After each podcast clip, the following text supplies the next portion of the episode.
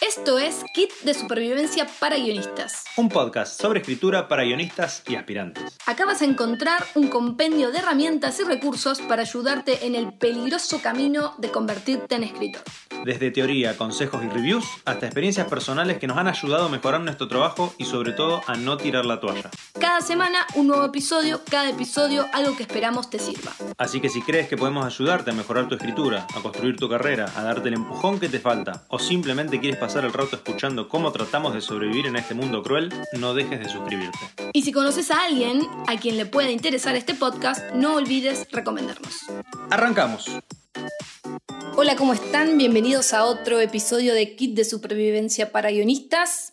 En esta nueva temporada vamos a tratar de atender a las consultas y preguntas frecuentes que nos llegan al canal. Por cierto, recuerden que nos pueden seguir en Instagram, Facebook o YouTube. Pero volviendo a las preguntas frecuentes, hay una que, aparece mucho, una duda, que tiene que ver con la escritura del guion, pero específicamente con cómo escribir una escena. En el episodio de hoy vamos a hablar un poco al respecto, o mejor dicho, vamos a ver las diferentes opciones que hay para abordar la escritura de una escena. A priori puede parecer una consulta un poco rara, porque no estamos hablando de cómo escribir un guion, sino cómo escribir una escena. Sería el equivalente de, en lugar de cómo construir una casa, cómo construir una habitación, o en lugar de cómo construir una mesa, cómo construir una pata. Pero creo que entiendo por dónde viene, por dónde viene la, la duda y la consulta. Hay una frase que dice que todo first draft, todo primer borrador es basura, digamos, pero que es mejor que nada es mejor que ningún borrador.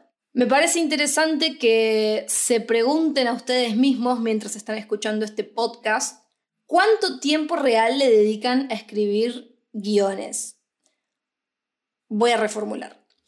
¿Cuánto tiempo real le dedican a convertir en guiones a esas maravillosas ideas que tienen en su cabeza? Si vienen siguiendo el podcast desde el año pasado, en la primera temporada hay un episodio en el que hablamos justamente cómo, cómo convertir una idea en una historia, porque las ideas son semillas y necesitamos regarlas y cultivarlas y necesitan tiempo y dedicación de nuestra parte para crecer, así como una idea necesita tiempo y dedicación y trabajo de nuestra parte para convertirse en una historia. Pero volviendo a la frase inicial, me parece interesante que analicemos esto porque es una verdad absoluta. Muchas de las consultas que recibimos son de personas que quieren escribir guiones, pero no se sientan a escribir esos guiones.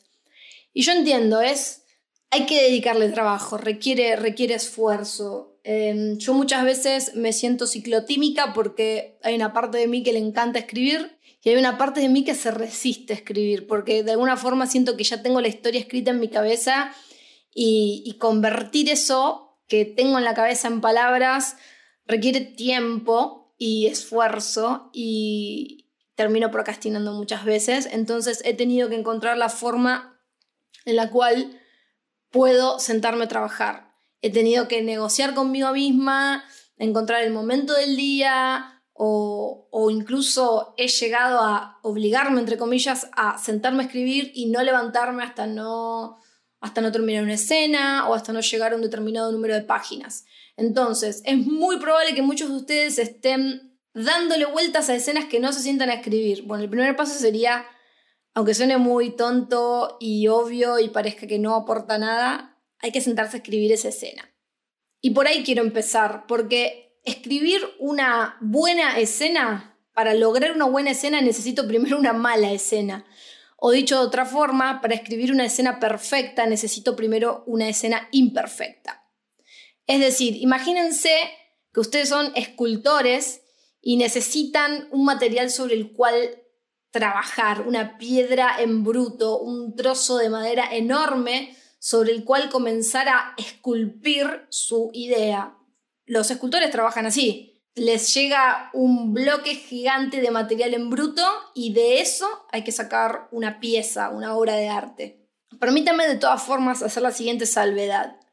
Se supone que ustedes no se van a sentar a escribir un guion si no saben a dónde va la historia, es decir, si no tienen un tratamiento, una escaleta, un mapa de tramas, una lista un, norte por escrito al cual ustedes saben que tienen que llegar y que les va a dar la estructura y el esqueleto de la historia que están construyendo. Se supone que ustedes eso lo tienen. Pero bueno, a veces nos enteramos de concursos, convocatorias de una semana para la otra, o el tiempo apremia, o por algún extraño motivo em, consideramos que no tenemos tiempo para sentarnos a hacer el proceso ordenado o completo y nos lanzamos de cabeza al guion.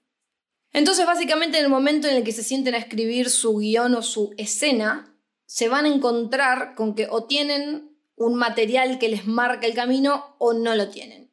Mi recomendación es que lo tengan, que inviertan un poco del poco tiempo que tienen, si es que tienen poco tiempo, en ordenar cuáles son los eventos que van a suceder en esta historia. Les puedo garantizar que les va a simplificar y mucho el proceso de escritura en el guion. Yo sé que uno quiere, quiere, quiere escribir diálogos, quiere escribir las escenas, quiere, quiere terminar el guion, pero oblíguense, no, no, tiene nada de malo obligarse a veces a adoptar ciertas metodologías o a seguir ciertas pautas, ciertos procesos, porque les puedo asegurar que hay una diferencia. No sé, si ustedes tienen una escaleta, un tratamiento, aunque sea en borrador, eh, va a ser mucho más difícil que ustedes se traben en algún momento. La mayoría de las veces que nos trabamos escribiendo un guion es porque no sabemos qué pasa después, no sabemos qué escena sigue. Ahora, hablando de las escenas en sí, hay que entender qué son las escenas. Las escenas son unidades dramáticas dentro del guion. Unidades dramáticas y narrativas que van a explicar o describir una acción que sucede en un tiempo y espacio determinado. Por eso los encabezados, aparte de indicarnos el lugar donde sucede la escena, nos va a indicar si es día o noche, interior o exterior, porque tienen que ubicar la acción de esa escena, de esa unidad narrativa y dramática, la tienen que ubicar en un tiempo y espacio. Un poco parecido como sucede con los capítulos en, la literatura convencional. Otro elemento importante que tiene que ver con las escenas son las elipsis. Las elipsis son pequeños fragmentos del relato que como escritor, guionista, entiendo que puedo omitir pero que a pesar de, faltar ese fragmento, el público, el espectador, el lector puede completar lo que ha sucedido. Un ejemplo sería un personaje que sale de su casa para ir al trabajo y en la escena siguiente está llegando al trabajo. Evidentemente, el guionista o escritor ha omitido un fragmento del medio que tiene que ver con cómo ese personaje llegó al trabajo, si tomó eh, si, fue caminando, si tomó un taxi, si tiene su auto, si fue en, en metro. Se entiende que ha decidido omitir esto porque no es relevante y a pesar de que el espectador no vio cómo ese personaje llegó a su trabajo, entiende que llegó de alguna forma. Es decir, el espectador o el lector completa ese fragmento del relato en su cabeza. Eso es la elipsis. No vamos a adentrarnos mucho más en esto porque ya tenemos que empezar a hablar más de las composiciones de las escenas y los encabezados y demás, pero quería hacer un breve repaso para quienes se están recién adentrando a este universo. Ahora, al momento de escribir una escena en un guion, una de las cosas, de las cosas que tenemos que tener en cuenta o entender es cómo cada escena va a impulsar tanto al personaje o a la trama. Hay una frase muy conocida que dice que si una escena no me aporta información, no construye personaje y no hace avanzar a la trama, entonces esa escena no sirve. Porque si no está cumpliendo ninguna de estas funciones, yo puedo quitarla, puedo sacarla del guion y no va a afectar en nada. Y si no afecta en nada, entonces no la necesito. Obviamente esto es uno de los, de los puñales que más nos duele a los guionistas, porque muchas veces nos encariñamos, vaya uno a saber por qué, nos encariñamos mucho con algunas escenas y no queremos sacarlas. Y hay otra frase en inglés que se llama Killing Your Darlings, em, que no estoy segura de dónde viene. Voy a ver si lo, si lo investigamos y hacemos un pequeño glosario para otro episodio. Pero que es una frase que tiene, con, que tiene que ver con sacar esas cosas que uno quiere mucho, pero que no están aportando realmente. Entonces, cuando yo voy a sentarme a escribir una escena, me tengo que preguntar ¿Qué, es lo que pasa en esta escena? Pero no lo que pasa en, plan de la descripción de lo que sucede, las acciones que tienen lugar, sino cómo esta escena me construye el todo, cómo esta escena sola aporta con la suma de las escenas que tienen antes y las escenas que tienen después, cómo esa escena aporta al todo, aporta a la película, al episodio de la serie, a la historia. Tiene que darme información relevante o construir o desarrollar el personaje o hacer avanzar a la trama. Hay un artículo muy interesante en el blog de Studio Binder que si manejan inglés les recomiendo que se suscriban y, frecuenten su, sitio porque suelen tener artículos muy interesantes, que habla de un acrónimo em, que sería GOD, G-O-D-D. Este acrónimo esconde una fórmula que se supone nos ayuda a construir escenas grandiosas. La podemos utilizar para cuando estamos escribiendo una escena o cuando estamos reescribiendo una escena simplemente haciéndonos cuatro preguntas. Bien, obviamente em, el acrónimo está originalmente en inglés, entonces puede ser que ahora mientras yo les comente de qué se trata, ustedes no encuentren la conexión, pero bueno, en, inglés tiene que ver con eh, la G es goal, que sería meta o objetivo, la O es obstacle, que sería obstáculo, la primera D es dilema y la segunda D es decision, decisión. Entonces, lo que este acrónimo me viene a proponer es una fórmula que a mí me hace o me debería hacer preguntar las siguientes cuestiones. ¿Mi personaje tiene una meta para alcanzar? ¿Mi personaje tiene un obstáculo que superar? ¿Mi personaje tiene un dilema con el que lidiar? ¿Y mi personaje tiene una toma de decisión importante? Pero ojo, atentos porque no estoy hablando o sea, estas preguntas no, hacen referencia a la historia, sino a la escena. Suena difícil, pero no lo es. Seguir esta fórmula, eh, estas, las preguntas que se desprenden de, de este acrónimo, nos va a aportar una perspectiva interesante sobre nuestros personajes y sus motivaciones. Esto tiene que ver con que es un problema muy común para los guionistas, que el protagonista es pasivo. Y de hecho, el otro día estaba presenciando un webinar donde, donde justamente hablaban que uno, personas eh, ejecutivos de la industria, personas que leen muchos, muchos guiones, uno de, los problemas más frecuentes que se encuentran es que los guiones no son character driven. Es decir, la historia no está impulsada por las acciones del personaje. En ese sentido, ustedes tendrían character driven por un lado y plot driven por el otro. O sea, tramas, historias impulsadas por los personajes, historias impulsadas por la trama. En, las historias impulsadas por la trama, el personaje tiene un rol pasivo. No es que eso esté mal, pero hay como una falta de historias donde los personajes activamente están participando de lo que sucede. Y si tu historia tiene un personaje pasivo, no porque es tu elección, sino porque es un error, entonces es muy probable que la persona que lea tu guion lo detecte. Entonces hay que trabajar eso.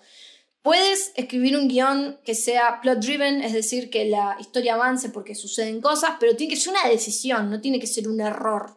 Prestar atención a las preguntas que nos propone G-O-D-D, God, prestar atención a esas preguntas nos va a ayudar a que nuestros personajes no sean pasivos. Siempre que yo quiera que mi personaje sea activo, lo que sucede tiene que suceder como consecuencia de una decisión que tomó el personaje, protagonista o no.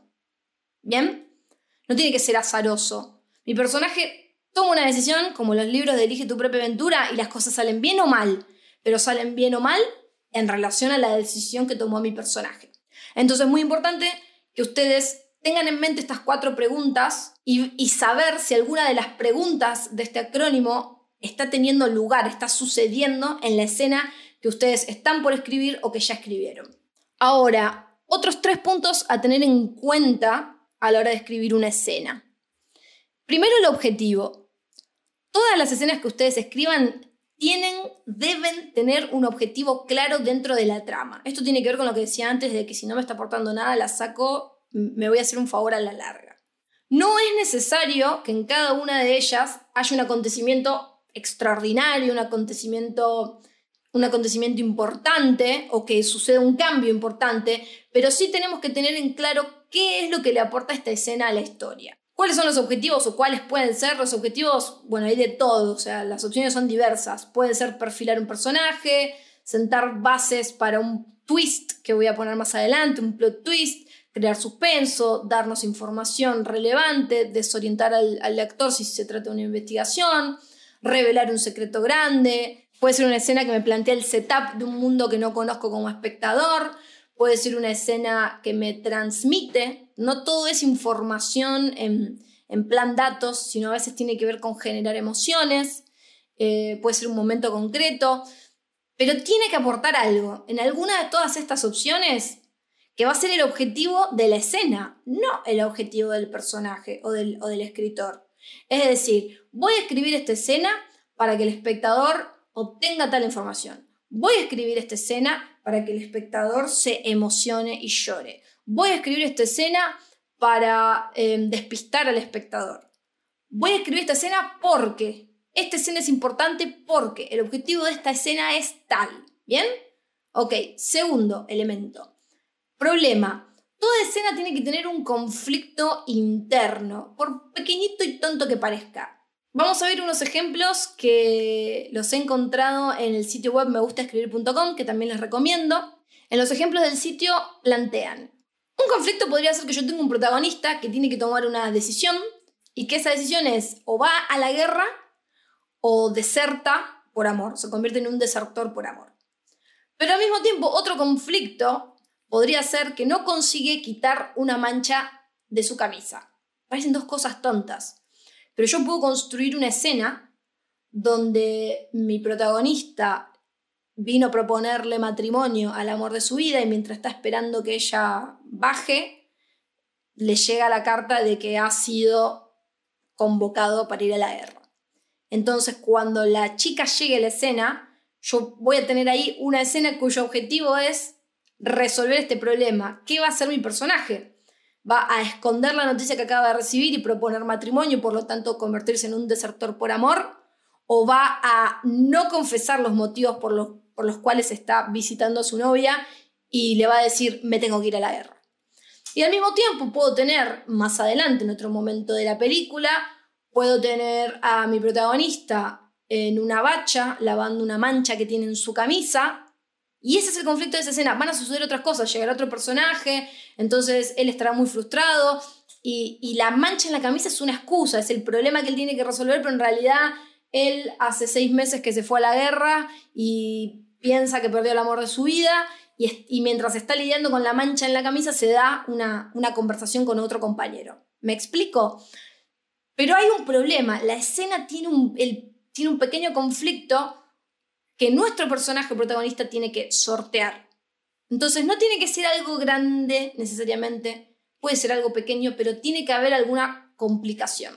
El tercer punto es reacción. Una escena también puede suponer una reacción al conflicto del anterior.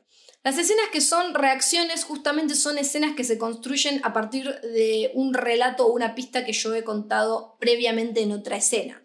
La lógica de estas escenas es que justamente no existen en el vacío y son las reacciones de conflictos que se abren o aparecen en una escena y que cuando termina esa escena, llamémosle la escena A, para cuando la escena A termina, yo no he visto aún la repercusión o la reacción de los protagonistas en base al conflicto que ha aparecido, pero lo voy a ver en escenas posteriores, probablemente en la escena inmediata siguiente. Para cerrar, y a riesgo de repetirme, la pregunta Importante, ¿es la escena necesaria? Esto es lo que nos tiene que ayudar a decidir si tiene sentido o no dentro del global de la historia mantener esta escena. La palabra necesaria es un poco fría y les puede hacer pensar en si, la escena tiene información o no, pero si una escena emociona, entonces tiene un lugar en la historia. Pero si una escena no me da información, no me emociona, no me construye, no me suma, entonces ahí no es necesaria. Y vuelvo sobre algo que dije al principio, hay que sentarse a escribir la escena. Me pasa muchas veces que lo que estoy escribiendo no me gusta. Mientras lo estoy escribiendo yo ya sé que, no, que, eso no va a quedar así, que lo voy a editar, que lo voy a tocar. Pero lo importante es, son, son esas horas de, del tiempo en el ordenador tipeando y escribiendo y poniendo esa piedra en bruto. Necesitamos el tronco sobre el cual esculpir y trabajar. Necesitamos el bodoque, la piedra gigante sobre la cual ir trabajando y puliendo y para que aparezca nuestro guion, nuestra escena. Entonces, cuando se sienten a escribir una escena, permítanse 10 minutos para hacerse todas las preguntas que repasamos en este episodio, que probablemente les ayuden a, darles, a darle una vuelta a esa escena y salgan con una escena mejor.